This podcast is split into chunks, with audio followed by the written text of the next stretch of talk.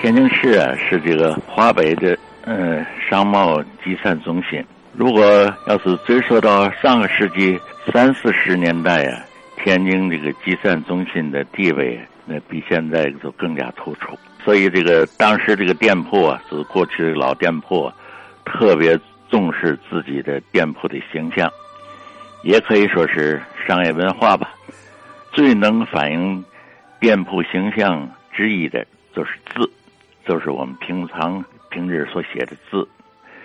在上个世纪三四十年代当中啊，商业和钱行商业，特别是在这个嗯批发内居一些个大的店铺当中，流行了这么一句话，叫“一笔好字儿，两口二黄”。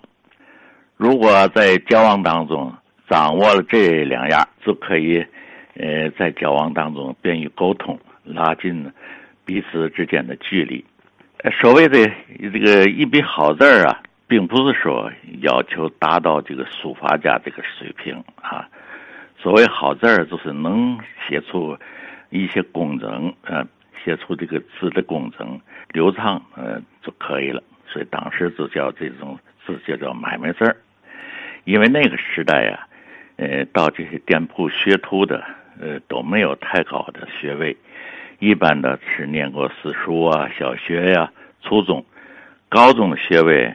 呃，几乎都没有。要高中，呃，毕业以后，这是就是已经错过了学徒的那那个年年龄阶段了。同时，要有高中的这个学历，也不到这个商店里去学徒去。所以，这个字写的好坏啊，在一定程度上能体现一个人的文化水平啊。那时候有这么一句话，就是字啊，就是人的门脸儿。这个所谓的两口二黄，也不是要求会唱戏啊，就是能掌握一些京剧的知识啊就行了。比方剧目啊、故事情节呀、啊什么朝代的京剧的行当啊、唱腔板式啊、哪些名角流派啊等等啊。当时就是这个一笔好字儿，两口二黄啊，都是这些个的大型店铺的一个这个。交往当中的一一种工具吧。现在回过头来再说那个字，那个时候啊，稍微有点名气的店铺啊，对字是很重视的。一些大的这个内居的批发还前行的，内部有专职啊或者兼职写信的，那时候叫号信，写号信。因为那个时候啊。通讯工呃工具比较落后啊，这一些个交往啊，特别是跟外服啊，主要是靠信件，发出去的信件能够体现呢这个店铺的一些个档次。写好信呢，就相当于现在这个文书的角角色啊啊，字要写的工整，词句呢要通顺。当时有一种啊，专门写信的呃工具书。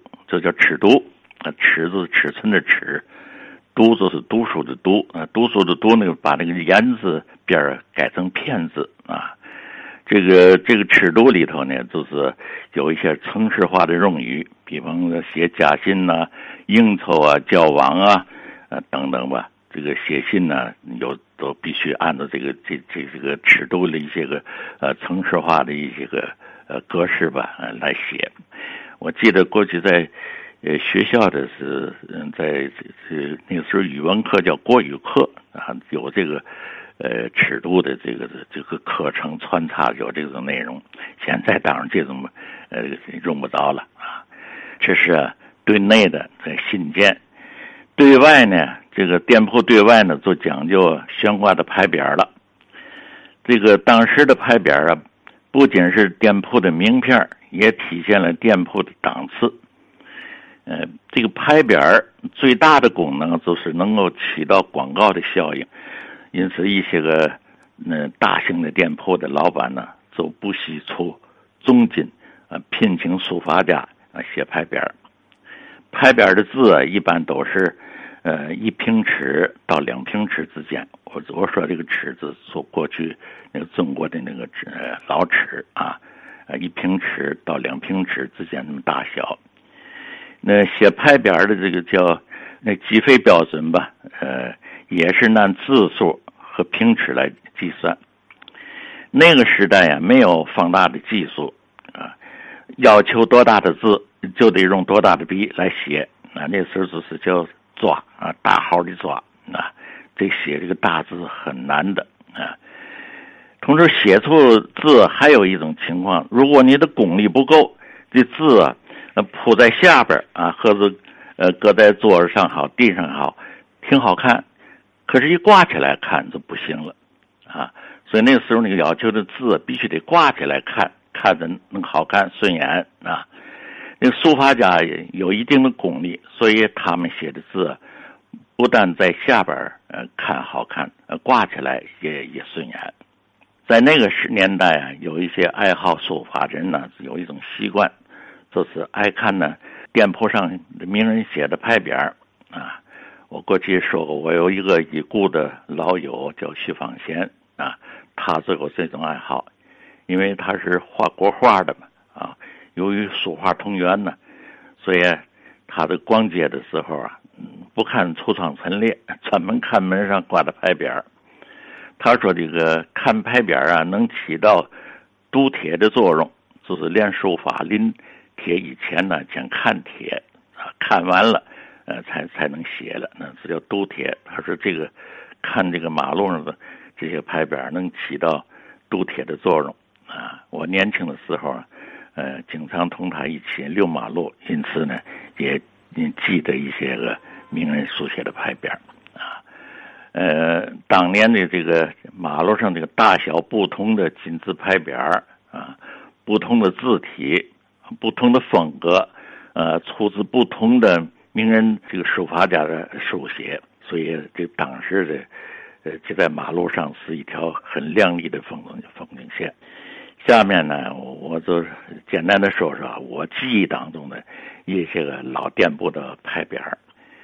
在这个清末民初的时候，天津最著名的书法家，那时候称呃四大书法家，就是华、孟、颜、赵啊。华就是华日葵，孟孟广惠啊，颜修、赵元礼。在我的回忆当中啊。华尔辉写的牌匾啊，比如乾元长，这个是众所周知的，啊，有各种说法。还有曾兴德茶庄墙外的那个就外檐的那个大理上刻的，那是直系军阀吴佩孚写的啊。呃，真世界的龙顺荣就是花日葵写的，还有那个北马路的万年青啊。严修写的牌匾，我记得中原公司是一个中原公司的原来的。这块匾我没看过，但是中原公司外面刻的那个字，那是严修写的，啊，天津造衣公司，啊，大胡同的真树楼，孟广会写的有东马路这个育才商日旁边那个呃春祥气灯厂啊，我上回在一次节目当中提到这个春祥呃气灯厂，其实这个这个气灯厂跟老百姓的生活没有关系，我还没进去过。呃，就是因为是孟广会写的，他这个牌匾我记住这个名字了啊。还有汇中饭店啊，福中鞋店，这都是呃孟广会写的。赵元礼写的呢，有这个北马路那个华北学院旁边那个祥德斋糕点店、建春楼饭庄，还有那个呃太钢商场在滨江道这个门旁边那个韩公秋鲜货店。这些个牌匾啊，都为当时的天津老店铺装点门面，呃，起到了一定的作用。可是，在文革扫四旧当中啊，除了少数的牌匾保存下来以外，大部分都被砸坏了。还有的是，因为店铺的倒闭啊，消失了。呃，近年来由于这个文化呃街的古文化街的修建呢。店铺悬挂的金字牌匾的习俗又恢复了啊！可惜是再也看不到老书法家的墨宝了。